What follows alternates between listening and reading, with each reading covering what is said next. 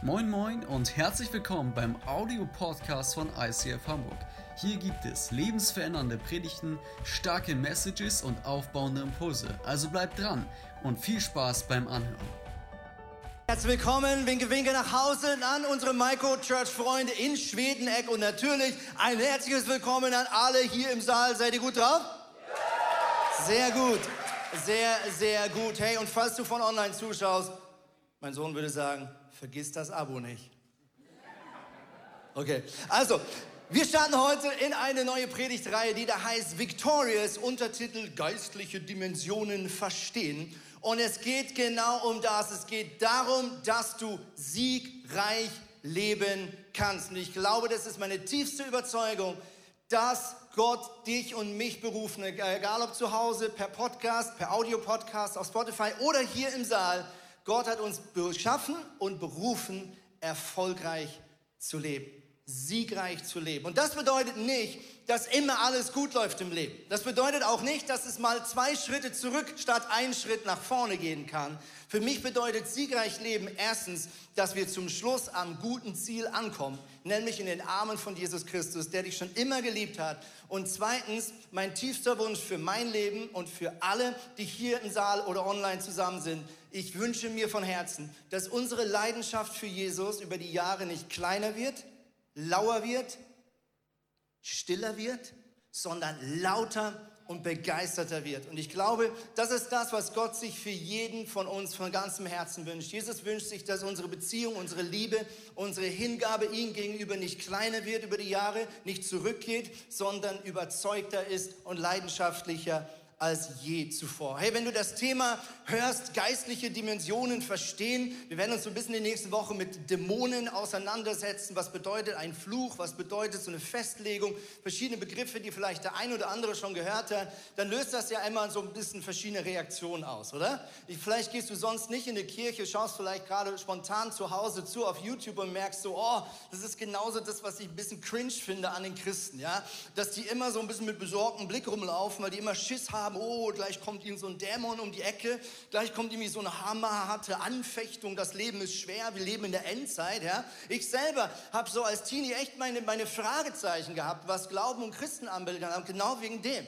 Weil ich gedacht habe, ich verstehe nicht, wir sagen, wir sind hier auf der siegreichen Seite, warum sind wir die Besorgten? Warum haben wir mehr Angst und mehr Sorgen als der Rest der Welt, gefühlt? Ja, gefühlt. Also vielleicht denkst du so, oh, das ist genauso mein Vorurteil, was ich so von Menschen habe, die sich Christen nennen. Eine andere, glaube ich, sehr typische Reaktion äh, ist Angst. Ja, dass du einfach sagst, oh Teufel und Dämonen und Fluch und Satanismus und all diese Themen, boah, da kriege ich einfach Schiss. Ja, da, da würde ich am liebsten einfach wieder oh, ganz schnell Lichtschalter anmachen und sagen, let's not talk about this. Ja, das Interessante ist, wir werden nur schon heute, auch die nächsten Wochen merken, das Thema Angst ist ein ganz zentrales Thema der geistlichen Dimension. Angst ist die Hauptwaffe, mit der der Teufel, das ist der Feind vom Leben, der Feind von Gott, also der, der versucht, dich sozusagen, dein Leben in die Brüche zu bringen. Das ist seine Hauptwache, sein Hauptinstrument, mit der er versucht, die Menschen in Probleme zu bringen. War übrigens auch sein allererster Anfang. Er hat Adam und Eva, die ersten zwei Menschen, die von Gott geschaffen wurden und mit Gott Gemeinschaft hatten, wie auf die falsche Spur gebracht. Er hat ihnen Angst hinterlassen. Ja, sollte Gott wirklich gesagt haben? Kann es sein, dass Gott euch nicht die ganze Wahrheit sagt? Kann es sein, dass Gott noch so eine Absicht hinter hat, sowas in der Hinterhand, was vielleicht nicht nur fair und gut für euch ist? Also sein erstes Instrument, mit dem er das ganze Problem kreiert hat, ist Angst. Ich meine, es gibt ja Ängste, die sind begründet. Ja, also wenn du so einen Felshang hochkletterst, 20, 30 Meter, du hast kein Sicherungsseil, da hast du eine gewisse Angst, die ist nicht schlecht. Die, die, da gibt es gute Gründe für. Ja? Und wenn du äh, über die Alster läufst und das Eis ist viel zu dünn und du drohst einzubrechen, dann hast du auch einen guten Grund, Angst zu haben. Und wenn du bei Tipico oder sonst einer Wettspielbörse ein 6-0 für HSV tippst, hast du auch begründete Angst. Oder wenn du zum Beispiel einem Löwen gegenüberstehst und dazwischen ist nicht irgendwo ein sicheres Gitter oder dicke Stangen, dann ist das auch eine begründete Angst. Ja? Wie zum Beispiel Günther und Stefan. Ja? Die haben sich einen großen Traum ermöglicht endlich eine Safari-Reise durch Afrika. Sie sind mitten in der Savanne, sie übernachten unter freiem Himmel. Das war ihr großer, großer Wunsch auf der Bucketlist. Das Feuer ist schon fast ausgegangen und da hören sie so plötzlich so das Grummeln eines Löwen. Und das Grummeln kommt immer näher. Ja? Und der Günther sagt zum Stefan, Stefan, wir müssen los, schnell. Aber der Stefan sagt, nee, warte, ich suche noch meine Joggingschuhe. Und der Günther sagt, bist du bescheuert, Mann, der Löwe ist eh schneller als du. Und dann sagt der Stefan, das ist ja nicht mein Problem, Hauptsache ich bin schneller als du. Ja? Es gibt aber auch irrationale Ängste, ja, die nicht wirklich logisch sind. Ja, du gehst aus dem Haus und denkst, habe ich wirklich die Tür abgeschlossen? Kennst du das? Du weißt genau, dass du sie abgeschlossen hast, aber du kriegst dieses Gefühl nicht los, dass sie doch nicht zu ist. Angst vor Prüfungen kann manchmal irrational sein, manchmal durchaus begründet. Hängt davon ab, wie gut du gelernt hast. Ja? Oder du läufst abends durch die durch die Straßen, es ist dunkel und einfach nur weil es dunkel ist, kriegst du plötzlich so ein beklemmendes Gefühl. Ja, einfach nur weil das Tageslicht nicht mehr da ist. Es ist irrational. Angst vor engen Räumen oder Angst vor zu weiten Räumen ist eine irrationale Angst. Ist nicht wirklich begründet, ist nicht sachlich. Und doch kennen die einen oder anderen sie. Es gibt noch ganz andere Ängste in uns drin, zum Beispiel die Angst, zu kurz zu kommen. Oder die Angst, wenn du Deutsche Bahn fährst, zu spät zu kommen. Sorry. Die Angst, nicht gehört zu werden. Die Angst, nicht geliebt zu werden. Oder die Angst vor Ablehnung. Die Bibel sagt folgendes crazy Statement, 2 Timotheus. Denn Gott hat uns nicht gegeben den Geist der Furcht. Na, sondern den Geist der Kraft, der Liebe und der Besonnenheit. Hey, das ist doch ein krasses Statement, um in diese Serie reinzugeben. Es geht hier nicht darum, Angst zu schüren, weil Angst kommt nicht von Gott. Gott hat uns nicht einen Geist der Angst gegeben, liebe Freunde, ein Geist der Furcht. Nein, er hat uns einen Geist gegeben der Kraft, der Liebe und der Besonnenheit. Ich glaube, Gott hat uns dazu berufen, leidenschaftlich oder enthusiastisch zu leben. Interessant, das Wort Enthusiasmus kommt aus dem Griechischen und bedeutet eigentlich der von Gott erfüllte. Also wenn du enthusiastisch bist, dann bedeutet es, du bist von Gott erfüllt. Da ist so Gott irgendwo in dir und neben dir und sagt, ja Mann, genau so habe ich mir das vorgestellt.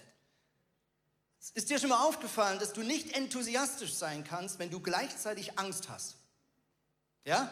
Unter der Dusche kannst du Mariah Carey singen oder Celine Dion habe letzte Woche Titanic geguckt mit meinem Sohn, deswegen habe ich das Lied noch im Kopf. Und du denkst, das ist so schön, ich habe die schönste Stimme. Ja? Und es macht so Spaß. Und dann singst du plötzlich in der Schule oder hier irgendwo, wo die Leute dich anstarren und plötzlich machst du nur noch Piep und du kriegst keinen Ton mehr raus. Kennst du das? Es ist schwer, enthusiastisch und leidenschaftlich zu sein, wenn du innerlich Angst hast. Das widerspricht sich. Und ich glaube, deswegen will Gott uns frei machen von Angst. Deswegen steht auch in unserem Vision Statement als Kirche, wir wollen furchtlos leben. Alright? Wir wollen in dieser Serie einen Mann anschauen, der eigentlich ein furchtloser Mensch war. Es ist der große, berühmte Prophet Elia. Wir werden immer mal wieder so einen Blick auf ihn werfen in dieser Predigtreihe. Und das Interessante ist, Elia von außen betrachtet ist ein super erfolgreicher, gesegneter, leidenschaftlicher Mann Gottes. Er erlebt Wunder an Wunder. Gott hat geniale Dinge durch ihn getan.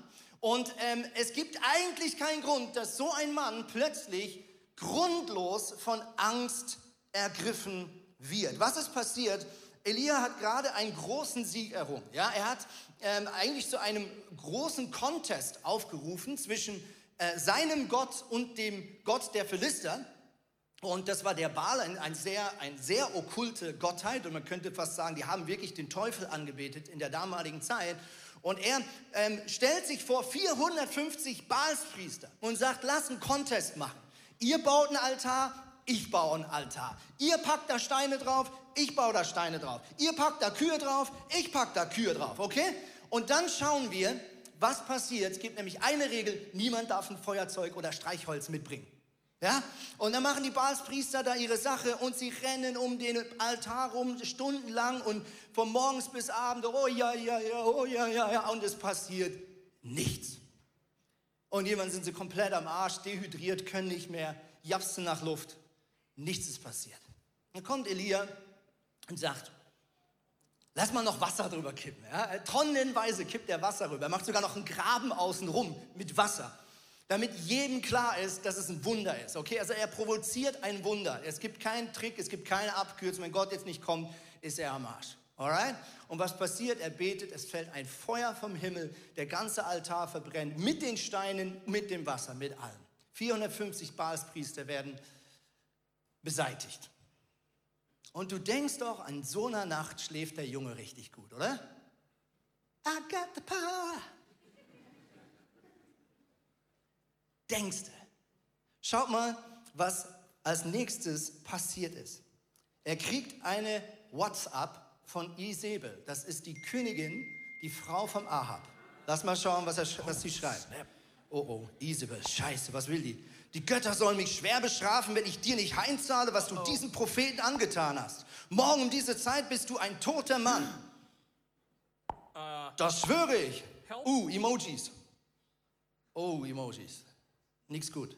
Lass uns das mal biblisch nachlesen, ob das stinkt. Da heißt es 1. Könige 19, da schickte Isabel einen Boten zu Elia, kann man auch mit WhatsApp übersetzen, der ihm ausrichten sollte, die Götter sollen mich schwer bestrafen, wenn ich dir nicht heimzahle, was du diesen Propheten angetan hast. Wir werden gleich sehen, warum die so sauer ist. Morgen um diese Zeit bist du ein toter Mann, das schwöre ich.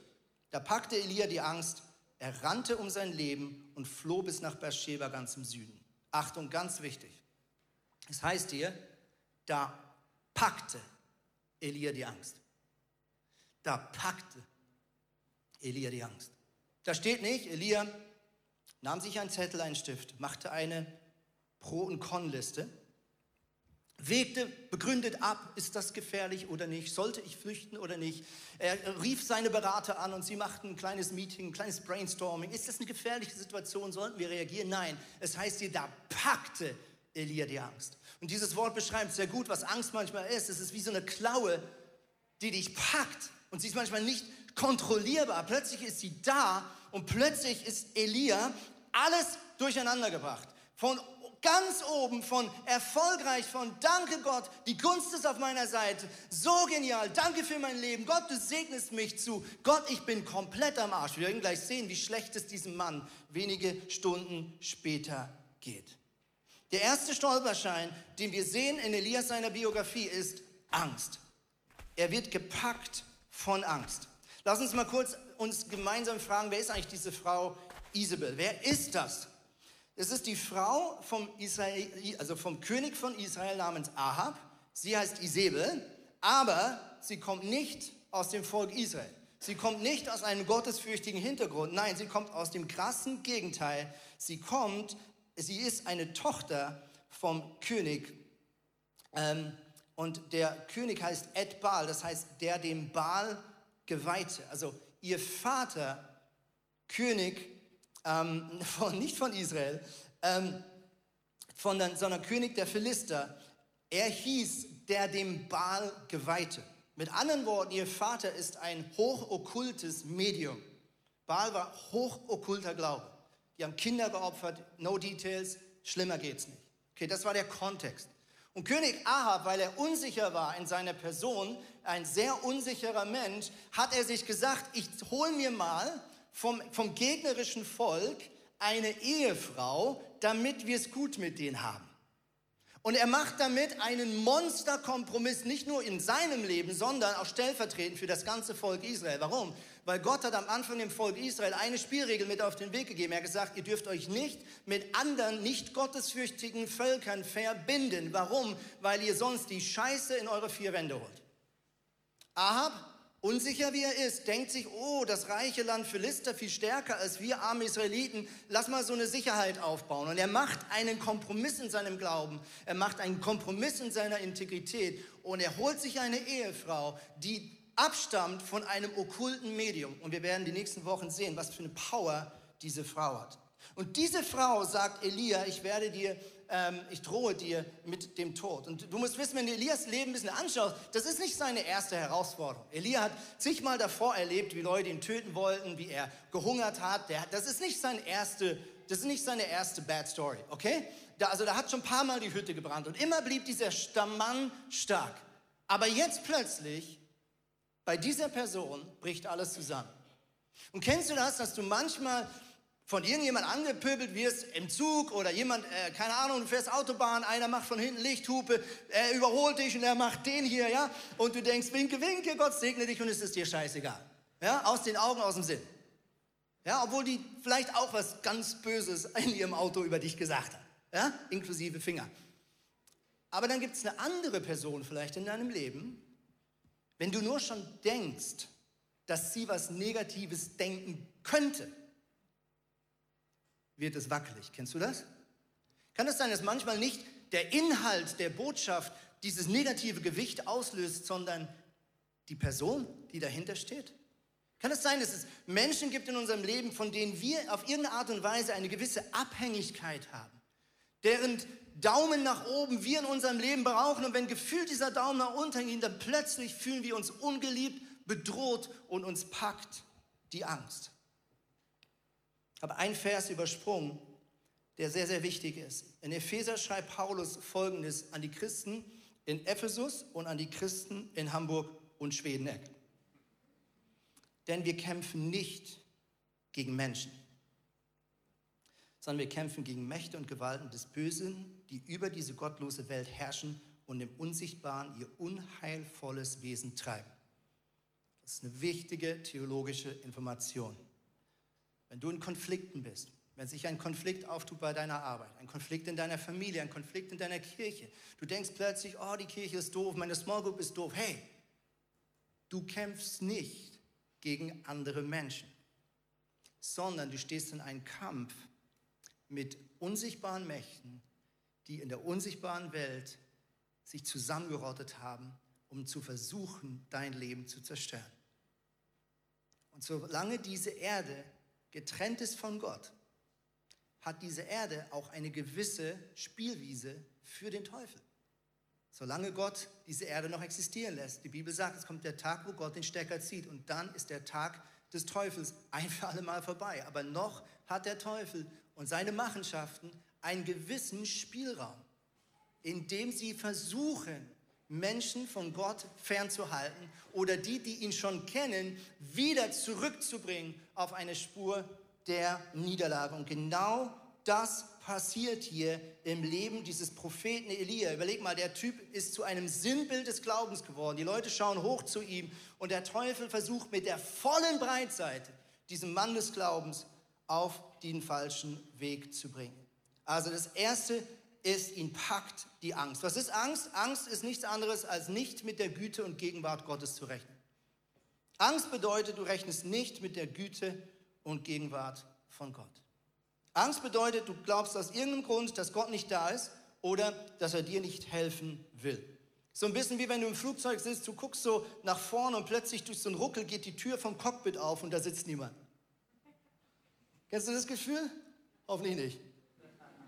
Aber ich stelle es mir ziemlich unheimlich vor. Und kennen wir nicht alle manchmal das Gefühl, dass sich unser Leben so anfühlt? Ja, das ruckelt plötzlich, Turbulenzen, du guckst nach vorne und denkst, Gott, sitzt du da noch? Oder bist du mit dem Fallschirm früh genug abgesprungen? Wie geht es weiter? Was ist der zweite Stolperstein von Elia? Der zweite Stolperstein, in den er hineinläuft, ist, lauf mal schneller, Digga alter Mann. Dankeschön. Isolation. Er kam nach Beersheba, heißt es hier weiter, in Juda. Achtung, und er ließ seinen Diener dort. Er aber ging hin in die Wüste, eine Tagereise weit.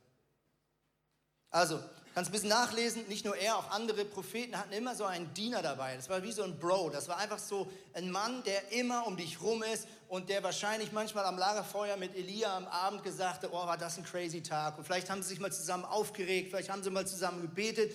Aber hier in dieser Situation äh, kommt Elia in eine Spirale ran, wo er glaubt, dass er sich zurückziehen muss. Selbst von seinem besten Freund. mit dem er eigentlich immer unterwegs ist. Er kommt in ein Denkmuster emotional und kognitiv hinein, wo er sich sagt, es ist besser, wenn ich mich zurückziehe. Angst führt zu Isolation. Angst vor Ablehnung, Angst verurteilt zu werden, führt ganz oft dazu, dass wir uns zurückziehen. Ja, du bist vielleicht in einer Phase drin in deinem Leben, wo du Rückschritte machst, gefühlt, auch in deinem Lifestyle. Du bist vielleicht mal leidenschaftlich gewesen mit Gott und jetzt plötzlich siehst du dich in alten Mustern mit und jetzt fängst du an zu überlegen und sagst, oh Mann, wenn die, meine, meine Small Group das mitkriegt, wenn die das wüssten oder wenn die Kirche, wenn ich da hingehe, dann wissen die ja das vielleicht und dann verurteilen die mich ja vielleicht. Also ziehe ich mich besser zurück. Kennst du das? Der Teufel lacht sich ins Fäustchen. In der Bibel heißt es an einer Stelle, in 1. Petrus 5, Vers 8, seid besonnen und seid wachsam, denn der Teufel, euer Todfeind, läuft wie ein brüllender Löwe um euch herum. Er wartet nur darauf, dass er einen von euch verschlingen kann. Danke, Pastor, für dieses ermutigende Wort an diesem Sonntag. Ich gehe gestärkt in diese Woche. Ach, das war schön. Wir werden später sehen, dass da noch einen zweiten Löwen gibt. Die Bibel sagt, guck, die Teufel ist ein bisschen wie ein Löwe. Was macht ein Löwe? Für die, die Naturdokumentationen schauen, statt irgendwelche spannenden Serien auf Netflix, die wissen, Löwen jagen mit dem Prinzip der Isolation. Sie schauen, beobachten die Herde und schauen, wo ist ein schwaches Mitglied der Herde.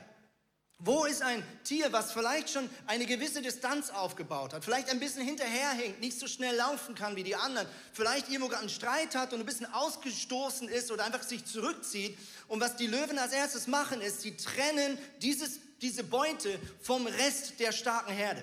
Und wenn sie das erstmal geschafft haben, dann ist der Rest relativ einfacher geworden. Also dann ist die Chance deutlich höher, dass sie diese Beute auch bald schon verschlingen können.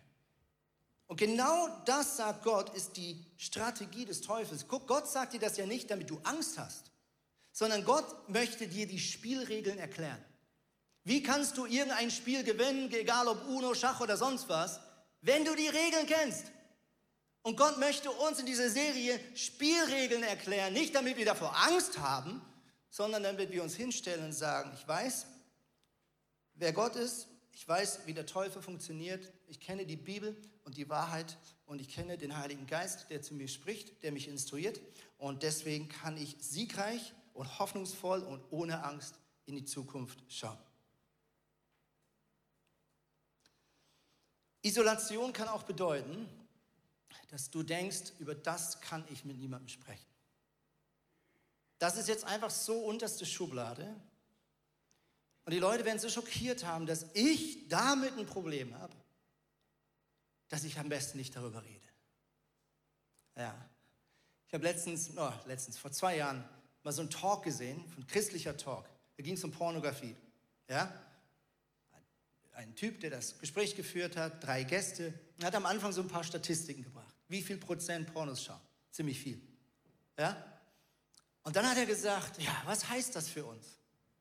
Dann hat er gesagt, es bedeutet, dass wir alle Menschen in unserem Umfeld haben, die vielleicht Pornos schauen. Ich sagte, nein, das bedeutet das nicht. Ich weiß, die Statistik war über 80 Prozent oder irgendwie sowas. Das war eine Umfrage unter Christen, by the way. Und das ganze Gespräch war, lass uns über Leute reden, wie wir denen helfen können, wenn sie versucht sind, so Sachen anzuschauen. Und ich war so enttäuscht von dem Gespräch, versteht ihr? Weil ich gesagt habe, Leute, lass uns, lass uns doch über uns reden. Lass uns über unsere Struggles reden. Come on, wir können schon eine Statistik an die Wand tun und so denken, ja, ist aber irgendwie jetzt zufällig, ist das auf andere Kirchen verteilt. Hier im ICF guckt keiner. Nee, das ist, ja, das ist jetzt komisch, ich weiß, macht mathematisch auch nicht so Sinn, aber nö, nö, bei uns alles gut.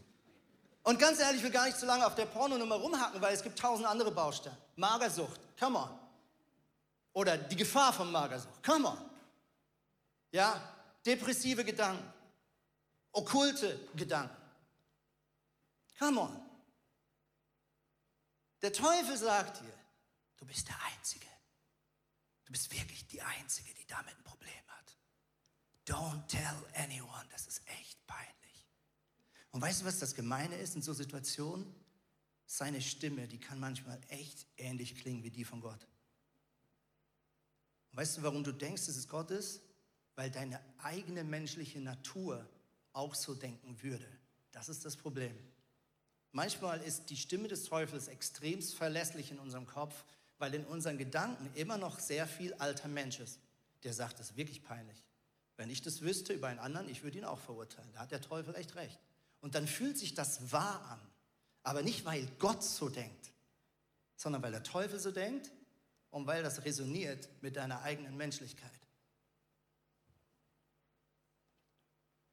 Ich mache dir Mut, egal was dein Trouble ist und egal wie heftig das ist, was gerade abgeht. Widersteht der Versuchung zu glauben, dass du darüber nicht sprechen kannst.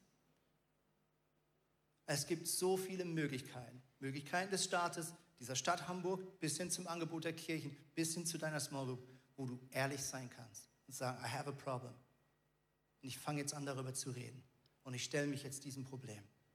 Und in dem Moment, wo du das erste Mal darüber sprichst, weißt du, was passiert? Vom Dunkeln stehst du plötzlich im Licht. Kennst du das, wenn du früher als Kind plötzlich denkst, was ist das in der Ecke? Ist das ein Mensch? Ist das ein Einbrecher? Und du rennst zum Lichtschalter und du denkst, dieser Vorhang ist echt nicht bedrohlich. Und in dem Moment, wo du etwas aussprichst, die Bibel sagt, ans Licht bringst, ist wie wenn Gott den Lichtschalter anmacht und merkst plötzlich, jetzt ist gar nicht mehr so schlimm. Dieses ganze Gefühl, diese ganze Angst der Ablehnung, die ist gar nicht da. Ich habe meiner Small Group das erzählt, alle gucken mich an, keiner holt einen Baseballschläger raus, alles gut. Und plötzlich sagt er, Digga, irgendjemand sagt zu dir, ich kenne dich voll, bin voll bei dir. Oder hatte ich auch mal, Gott hat mich frei gemacht. Plötzlich merkst du, krass, bin ja gar nicht der Einzige. Oder ich bin gar nicht verurteilt, ich werde gar nicht abgelehnt. In Jakobus 5, Vers 16, wir haben gestern im Get Free Day genau auf diesem Vers aufgebaut, heißt es, was unglaublich krass ist. Da heißt es, darum bekennt einander eure Sünden und betet füreinander, damit ihr geheilt werdet. Denn das Gebet eines Menschen, der sich nach Gottes Willen ausrichtet, ist wirkungsvoll und bringt unglaublich viel zustande.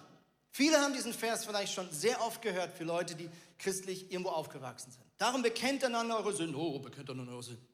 Was will Paulus hier wirklich sagen? Ich versuche es mal in Hamburger Deutsch zu übersetzen. Seid um Himmels willen ehrlich und authentisch miteinander. Und tut nicht so, als ob alles Buddha auf dem Kutter ist. Okay? Tut doch nicht so, als ob alles gut ist. Ihr tut doch niemandem Gefallen. Was bringt es, dass ihr, das ist, das ist keine Ahnung, das ist wie wenn einer rumläuft und mit anderen Leuten über Fitnessstudio-Technik redet. Aber eigentlich weiß ich, war seit zwei Jahren nicht mehr im Fitnessstudio. Ihr wisst auch sagen, es bringt doch nichts. Geh lieber Montag dahin. Oder stell dich mal ehrlich der Tatsache, dass du seit zwei Jahren nicht da warst. Und manchmal ist es in der Kirche genau gleich. Wir diskutieren über Bibelverse und ich habe eine dicke Bibel. Oh, deine ist noch dicker. Welche Übersetzung nimmst du? Oh, ja, und das ist alles super. Hallo, alles super, Jesus. Alles genial. Ist ja nicht die Frage. Gönn dir deine Bibel. Aber bitte, um Himmels Willen, Lass uns ehrlich sein und lass uns darüber reden, was, was wirklich abgeht in unserem Leben. Chris und ich waren gestern am Get Free Day. Ich erzähle jetzt nicht, was Chris bekannt hat, sondern was ich. Ich habe von mir erzählt, ja. Habe erzählt, hey, guck, gibt es eine Baustelle in meinem Leben. Wir haben darüber gebetet, wir haben den Heiligen Geist eingeladen. Und es war so ein gutes Gespräch. Und ich bin so viel leichter davongelaufen, als ich in das Gespräch hineingegangen bin. Dritter Stolperstein. Let's continue with Elia. What happens next? Er stolpert, wenn auch sau langsam, über den Stein der Resignation. 1. Könige 19, Vers 4. Und er kam und setzte sich unter ein Ginster und wünschte sich zu sterben und sprach, es ist genug, so nimm nun her meine Seele, ich bin nicht besser als meine Väter. Wow, jetzt wird er so richtig, es ist schon richtig Pathos, ne? Er setzt sich unter so einen Ginsterstrauch, er wünscht sich zu sterben, er wird lyrisch. Es ist nicht genug, so nimm nun her meine Seele. ich bin so arm. Ich bin nicht besser als meine Väter. Er ist so richtig im Selbstmitleid drin.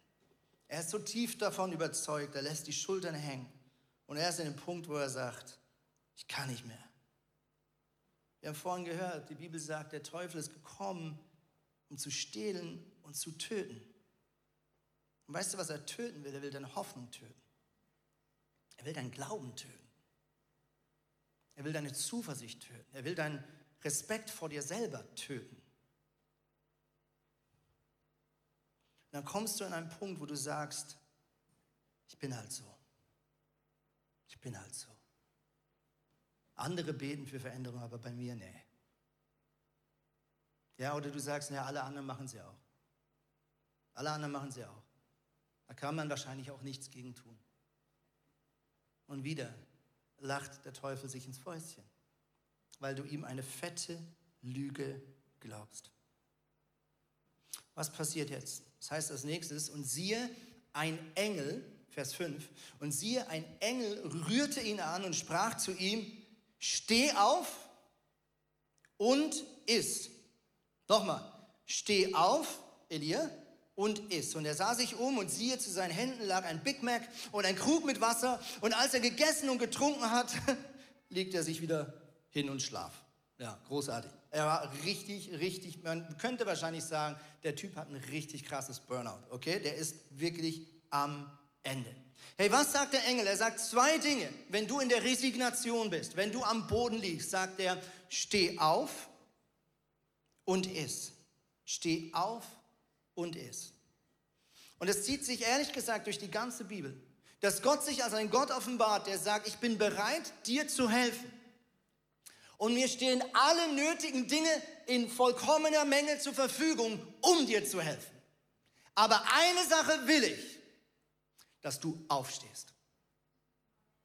Als vier Freunde ihren Freund, der gelähmt ist, sein Leben lang zu Jesus bringen, sie lassen ihn an einem Seil runter, sie reißen da die Decke auf, er kommt direkt vor die Füße von Jesus. Die Pharisäer diskutieren darüber, kann Jesus vergeben, kann er heilen und so weiter. Jesus sagt, ich vergib dir. Und zweitens, du bist geheilt. Und jetzt, was sagt er? Du bist geheilt. Steh auf. Steh auf. Und erst als dieser gelähmte Mann sich darum bemüht, aufzustehen, erst dann kommt die Kraft, die Gott über ihm ausgegossen hat. Und das zieht sich oft durch die ganze Bibel durch. Gott sagt, ich biete dir alles an, aber du musst etwas tun. Du musst einen Schritt des Glaubens tun. Warum? Weil Gott zwingt sich nicht auf. Gott drängt sich nicht auf. Er respektiert deine Entscheidung. Und er sagt, sag mir, was du willst. Du willst, du willst geheilt werden? Alles klar. Steh auf. Was bedeutet steh auf heute Morgen? Steh auf kann bedeuten, dass du jetzt dein Handy zückst und einer Person schreibst, sagst, hey, ich brauche Hilfe, ich habe ein Problem, können wir heute telefonieren. Ich brauche eine Person, die mir jetzt zuhört. Steh auf kann bedeuten, dass du heute am Schluss dieser Predigt hier nach vorne kommst oder online und für dich beten lässt. Und einfach nur sagst, ich, ich gehe jetzt nicht wieder nach Hause und halte meine Klappe, sondern ich komme nach vorne und ich sprich es aus. Steh auf. Steh auf bedeutet nicht, dass alles gut läuft. Steh auf bedeutet, dass du einen kleinen Schritt tust auf Gott zu. Und wenn du einen ersten Schritt tust, sehr, sehr, sehr oft ist das genau der Moment, wo du plötzlich die Kraft Gottes spürst und merkst, wow, das geht ja. Krass, war gar nicht so schlimm. Ich lebe noch. Es ist eigentlich gar nicht so schlimm, das mal jemandem zu bekennen. Okay? Und zweitens, der Engel sagt, iss. Ernähr dich. Du brauchst geistliche Nahrung. Wenn du in einer Krise bist in deinem Leben, dann flehe ich dich an. Mir ist egal, welchen Podcast du schaust und mir ist völlig egal, in welche Kirche du gehst, aber lauf nicht weg von geistlicher Nahrung. Wenn das irgendein amerikanischer Pastor ist, großartig. Wenn das irgendein Buch ist, großartig. Aber bitte um Himmels Willen, geh nicht in eine Season, wo es dir nicht gut geht. Und weil du denkst, die verurteilen mich, weil du denkst, Du gehörst da nicht hin. Ziehst du dich zurück und vertrocknest noch mehr. Steh auf und iss. Und wenn es für dich bedeutet, dass du die nächsten Wochen einfach nur in eine Kirche gehst, dich in die letzte Reihe setzt, die Hände über dem Kopf, weinend, ohne Kraft zum Worshipen, ohne die Energie irgendwie zu, zu tun, als ob alles gut ist. Wenn das für dich bedeutet, dass du die nächsten zwei Monate diese Kirche kommst um dich einfach tragen zu lassen von dem Glauben der anderen Menschen, dann herzlich willkommen im ICF Hamburg. Verstehst du, was ich meine? Bitte zieh dich nicht zurück. Bitte zieh dich nicht zurück. Für die Momente sind wir als Kirche geschaffen worden. Deswegen hat Gott Kirche kreiert. Nicht damit die sich treffen, weil alles gut läuft, sondern dass sie getragen werden und unterstützt werden. Die Menschen, die sagen, ich kann nicht mehr. Mir fehlt gerade dieser Glaube. Mir fehlt gerade diese Leidenschaft. Also bitte zieh dich nicht zurück, sondern steh auf und iss. Das letzte, was wir in Elias Leben sehen, der letzte Stolperschein, ist Lehre. Lehre. Lehre. Elia. Emptiness auf Englisch. Dankeschön. Weißt du, das Problem ist, wenn du leer bist? Die Chance, dass du etwas tust, was du später bereust, ist dann immer am höchsten. Stimmt's? Lehre kann wie zu so einem Vakuum werden, was einen Druck erzeugt, wo du sagst, ich muss jetzt irgendwas tun, ich muss jetzt irgendwas anschauen, ich muss meinem alten Crush wieder schreiben, ich muss jetzt irgendwas tun, um diese Lehre für einen kurzen Moment versuchen zu füllen. Vielleicht stopfst du dich dann mit Schokolade voll, vielleicht guckst du dann etwas, was du nicht gucken solltest, vielleicht äh, irgendwas Destruktives. Für einen kurzen Moment kann es sein, dass du dieses Gefühl vergisst. Aber wir alle wissen, das Problem ist nicht kleiner, sondern höchstens größer geworden. Der Teufel liebt diese Zustände der Lehre. Ich muss immer mega schauen, Sonntagabend, das ist oft mein Moment, wo ich leer bin. Und du denkst, warum? Genau Elias-Syndrom. Ja, es läuft doch super, toller Gottesdienst, alles super, danke Gott, hast du mir geholfen. Sonntagabend muss ich mega gucken, was ich mir, was, was, was ich tue mit meiner Zeit. Das ist oft mein leerer Moment. Der Tank ist leer, du bist ausgepowert, du hast alles gegeben bist todmüde, emotional vielleicht angezettelt. Du hast vieles irgendwo mit aufgegriffen an so einem Tag. Und ich weiß, das sind die Momente, wo ich mich tragen lassen darf von der Liebe Gottes. Wo ich meine Augen schließen darf, sage, oh Papi, jetzt brauche ich dich. Jetzt brauche ich dich. Hab nichts mehr, kann nicht mehr. Jetzt musst du. Wir haben von diesem Löwen des Teufels gehört. Aber das letzte Buch der Bibel heißt Offenbarung. Dort wird uns berichtet, wie das Ende dieser Welt aussehen wird. Und ein Jünger namens Johannes, einer seiner besten Freunde von Jesus, ähm, sieht eine lange Prophetie. Und er beschreibt Folgendes. Er sieht da Folgendes. Doch einer der Ältesten sagte zu mir, weine nicht. Einer hat den Sieg errungen. Der Löwe aus dem Stamm Juda. Der Spross, der aus dem Wurzelstock Davids hervorwuchs. Die Bibel sagt, es gibt einen Löwen, der alle anderen Löwen besiegt hat. Die Entscheidung ist gefallen vor über 2000 Jahren, als Jesus gestorben und wieder auferstanden ist. Damit hat Gott selbst die Macht des Teufels ein für allemal besiegt. Und ja, noch wütet er das Spiel läuft noch, der Schiri hat noch nicht abgepfiffen, aber der Endstand ist schon klar. Gott 1, Teufel 0. Gott 1, Teufel 0. Gewinner Gott, Verlierer Teufel. Gott wird weiter existieren, der Teufel wird vernichtet werden. Seine Macht kommt zu einem Ende. Ich will dich zum Schluss fragen, welches Elias-Symptom kennst du vielleicht am allermeisten in deinem Leben? Ist es die Angst, die Isolation, die Resignation, die Leere, vielleicht auch einen anderen Begriff, den du hier gerade einsetzen kannst? Wir wollen jetzt Folgendes gleich miteinander machen. Wir wollen miteinander einen Tausch am Kreuz machen. Even hat es schon ein bisschen erklärt. Du kannst dich gleich einwählen, darfst wirklich gleich dein Handy zücken, mitten in der Predigt. Ist nicht unanständig. Und du kannst online auf so eine Art Online-Karte ausfüllen, was du heute Jesus abgeben möchtest. Aber nicht nur, was du ihm abgeben möchtest, sondern auch, was er dir heute schenken möchte. Wir nennen das Tausch am Kreuz. Und ich möchte dir ganz praktisch erklären, was bedeutet das und wie mache ich das in meinem Leben. Die Bibel sagt, dass der Tod und die Auferstehung von Gott ein Tauschgeschäft bedeutet gibst etwas ab, du bekommst aber auch etwas. Und dieses Abgeben Das dürfen wir immer wieder tun in unserem Leben. Bekennt einander eure Sünden, auf dass ihr geheilt werdet. Es geht nicht darum, dass Gott dir erst dann die Sünden vergibt. Das ist nicht der Punkt. Er hat sie dir schon vergeben.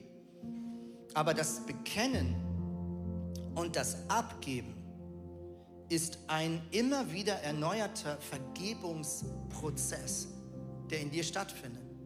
Wo Gott die Narben pflegt, wo Gott die Wunden heilt, wo Gott dir die Scham wieder wegnimmt und die Anklage weichen muss.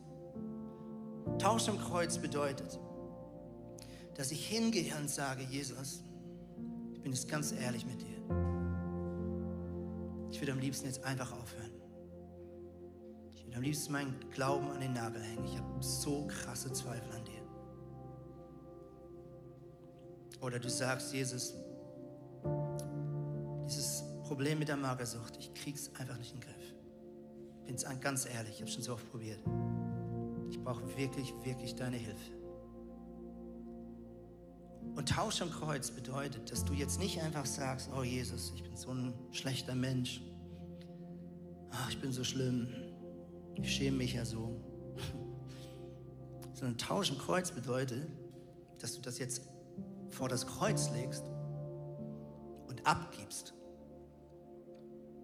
Weil die Bibel sagt, dass der Tod und die Auferstehung von Jesus bedeutet, dass alle Sünden, die du schon getan hast oder noch tun wirst, auch die, wo du dich gerade richtig für schämst, dass die alle schon vergeben sind. Mit anderen Worten, hier ist so ein riesen Berg an Gewicht in deinem Wanderrucksack, in deinem Lebensrucksack und du sagst, ich, ich nehme da jetzt alles aus diesem Rucksack raus. Und dann sagst du, Jesus, ich gebe dir jetzt meine Magersucht. Ich gebe dir das ab. Ich lege es vor dein Kreuz. Warum? Weil du bist dafür gestorben. Das ist vor 2000 Jahren abgenommen worden von mir. Okay? Und deswegen lege ich das jetzt hier hin. Und ich sage nicht, Jesus, du siehst das Problem. Nein, ich lege es ab. Ich trenne mich davon. Ich sage im Namen Jesus, ich habe nichts damit mehr zu tun. Ich lasse es jetzt an diesem Kreuz von Jesus, weil es ist Jesus sein Problem geworden und nicht mehr meins. Und ich lege die, die, die Anklage hier hin und ich lege die Scham hier hin und ich lege die Enttäuschung hier hin und ich lege meinen Minderwert hier hin. Ich lege das ab wie Gewichte. Es tut mir leid, wenn ich schon wieder mit meinem Hund komme, muss das immer noch ein bisschen verarbeiten. Wir haben seit einem halben Jahr einen Hund. Ihr wisst alle, da gibt es diesen Kackerbeutel. Wenn der irgendwo hinmacht, sollte man das wegtun. Gute Bürger tun das. Und dann hast du diesen Beutel, du nimmst die Scheiße, du machst Knoten drum. Gute Bürger machen das. Ziemlich eklig. Ja? Und jetzt kommt's. Dann wartest du, bis der nächste Mülleimer kommt und schmeißt ihn da rein, oder? Ich habe nie zuvor so doll darauf geachtet, wie viele Mülleimer wir in unserem Dorf haben. Was ich damit sagen will, ist, wie dumm ist es, mit Scheiße weiter rumzulaufen, die da rumstinkt, wenn es doch einen Mülleimer gibt, wo du das hinlegen kannst. Okay? Und deswegen, liebe Freunde, Tausch am Kreuz bedeutet nicht, oh Jesus, ich bin so schlimm. Ich mache mir mal wieder bewusst, was alles schlecht läuft. Das ist kein Tausch. Das ist der Teufel. So, ich sage, Jesus, ich lege das ab, weil du, hast, du, du bist ja dafür gestorben. Extra, danke dafür. Und ich gebe dir das alles. Und dann mache ich meine Augen zu sage, Jesus, übersehe ich irgendwas. Und dann warte ich. Manchmal sagt dann der Heilige Geist Dinge, wo du denkst, oh, du wusste ich gar nicht, dass die auch noch in meinem Rucksack drin sind. Ja? Kennst du das manchmal? Du, du hast so viel in deinem Rucksack, dass du nicht weißt, dass unten noch das Ladegerät drin ist, was du seit vier Monaten suchst. Manchmal, wenn du Dinge ablegst vor Gott, dann kann der Geist Gottes plötzlich dir Dinge zeigen, die du davor blind für warst. Und deswegen warte immer so einen kurzen Moment, ob da noch was kommt vom Heiligen Geist. Wenn nichts kommt, ist auch gut. Und wenn er leer ist, sagst du, okay, cool. Und jetzt Achtung, jetzt kommt der größte Fehler, den du machen kannst. Viele Christen laufen jetzt so weg. Uh, das war gut. Danke, dass ich dir das abgeben konnte, Jesus. Jetzt bin ich ganz leer. Sieht irgendwie nicht gut aus, oder? Lass uns mal zurückgehen. Jetzt ich mich auch wie Elia. Oh mein Gott, es ist weit. Tausch am Kreuz bedeutet, du legst ja nicht nur so ein paar Nini-Fußballbilder hin. Du kriegst ja auch was. Amen. Und jetzt, wo deine Tasche leer ist, sagt Gott, oh, so cool, ey. Ich habe so viele Geschenke dabei. Du ahnst nicht, was wir jetzt alles da reinpacken können. Und dann sagst du, okay Gott, jetzt bin ich ganz leer. Was möchtest du mir schenken? Und dann achte auf deine ersten Gedanken oder Worte oder Bilder, die kommen. Oft sind die ersten die, die, die von Gott kommen, bevor du grübeln kannst. Bevor du grübeln kannst, was kommt als erstes? Du hast vielleicht diesen ganz einfachen Satz. Ich liebe dich. Ich liebe dich. Wow. Okay, Gott, ich, ich nehme deine Liebe jetzt an. Pack sie in meinen Rucksack, jetzt. Bitte, bitte, tu sie da rein. Ich nehme das an im Namen Jesus. Nicht hilf mir, nein, ich nehme es an im Namen Jesus. Okay, gibt es noch was, Gott? Du bist mein Kind. Du bist mein Kind. Wow, Gott, ich nehme das an. Gott, ich bin dein Kind. Ich spreche es aus über meinem Leben. Ich bin ein Kind des Höchsten. Amen. Danke, Jesus. Gibt es noch was? Geduld. Geduld. Du wirst Geduld brauchen, Andreas. Das wird nicht von heute auf morgen weggehen. Du wirst Geduld haben. Du wirst Momente haben, wo du wieder denkst, du bist zurückgefallen. Okay, okay, Gott, ich pack's rein. Pack's rein, Gott. Tausch am Kreuz. Pack's rein. Mach voll.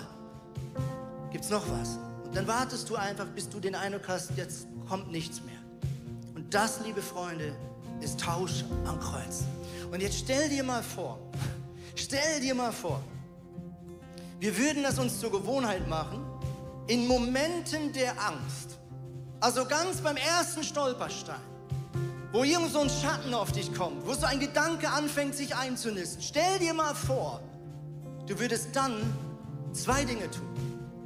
Erstens, du würdest es sofort ans Licht bringen. Ich kann mich noch gut daran erinnern, als Tina und ich uns kennengelernt haben, wir zu offiziell zusammen waren, haben wir vier Stunden voneinander weg gewohnt. Ich in Zürich, sie in Dinkelsbühl, irgendwo im Süden von Bayern. Und wir haben uns vorgenommen, dass wir Sex aufbewahren für die Ehe, weil wir total davon überzeugt sind und jetzt erst recht sind.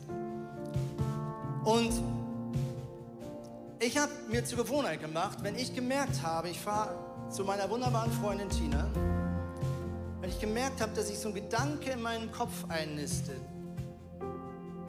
wir könnten ja auch mal ein bisschen weitergehen ich gemerkt habe, da könnte ein Moment kommen, wo wir schwächer werden, wo wir Kompromisse machen, habe ich einfach zwei guten Freunden geschrieben. Manchmal auch noch mein Bruder Dave und Andy. Ich sage, hey Jungs, einfach, dass ihr wisst, ich fahre gerade zu Tina, bitte betet, dass wir sauber bleiben.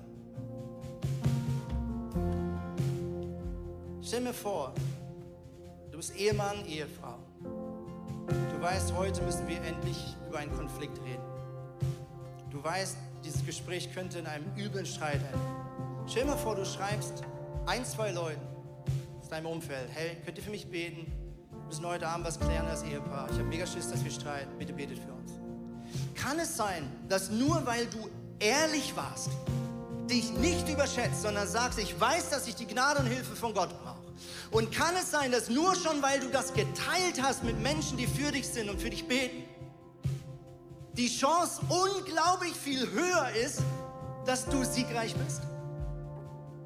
Und jetzt stell dir mal vor, du lernst das und machst es dir zur Gewohnheit. Wenn du sauer bist, wenn du, wenn du in irgendeiner Situation, wo deine Emotionen nicht packen, anfängst es bei irgendjemandem zu deponieren und zu sagen, hey, bet heute für mich. Ich will heute fair mit meinen Angestellten umgehen. Ich will heute fair mit meinem Boss umgehen. Bitte bet für mich. Ich habe heute eine, ein Gespräch, das wird nicht einfach. Ich will, ich will das Reich Gottes vertreten. Ich will, ich will gut reagieren. Stell dir mal vor, wir gewöhnen uns das an. Und zweitens, stell dir mal vor, wir gewöhnen uns an. Direkt, wenn es anfängt zu kochen, Tausch am Kreuz zu machen. Wenn nur schon dieses erste Gefühl der Anklage kommt, sagst, okay, ich muss gar nicht diesen Konflikt ewig besprechen. Ich muss meinem Chef gar nicht wieder sagen, was alles dumm war. Ich mache jetzt Tausch am Kreuz. Ich kläre das zwischen Jesus und mir. Und ich gebe alles ab, was mich gerade nervt an meinem Chef oder nervt an meinem Arbeitskollegen. Und dann sage ich, okay, Gott, tausch am Kreuz. Ah, du liebst ihn genauso wie mich? Stimmt, guter Gedanke. Okay, stimmt. Ich muss ihn ja gar nicht verurteilen. Du bist ja der Richter, nicht ich. Stimmt, cooler Punkt. Ja, und dann rede Gott zu dir. Wir werden die nächsten Wochen das jede Predigt machen. Tausch am Kreuz. Die Band wird jetzt ein Lied spielen. Und in diesem Song kannst du dein Handy zücken, diesen QR-Code einscannen oder online diesen Link eingeben. Du wirst ihn auch äh, gleich online in YouTube sehen.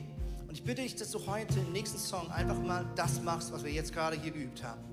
Du sagst, Jesus, ich gebe dir das jetzt ab. Benenne die Probleme beim Namen. Und dann zweitens, mach die Augen nochmal zu und sag, okay, meine Tasche leer, was möchtest du mir jetzt geben? Dann kannst du das aufschreiben, du kannst das Bild runterladen, kannst es auf dein Handy packen als Hintergrund oder wie auch immer. Das kannst du jeden Morgen machen. Nächste Woche, jeden Morgen. Schreib fünf Verheißungen auf, die Gott dir in diesem Morgen gibt. Dann lauf damit rum, pack's auf den Sperrbildschirm, schau es immer wieder an und gönn dir diese guten Zusagen Gottes. Amen. Amen. Also zück dein Handy, lass uns machen, Deutschland kurz. Lass uns machen, Deutschland.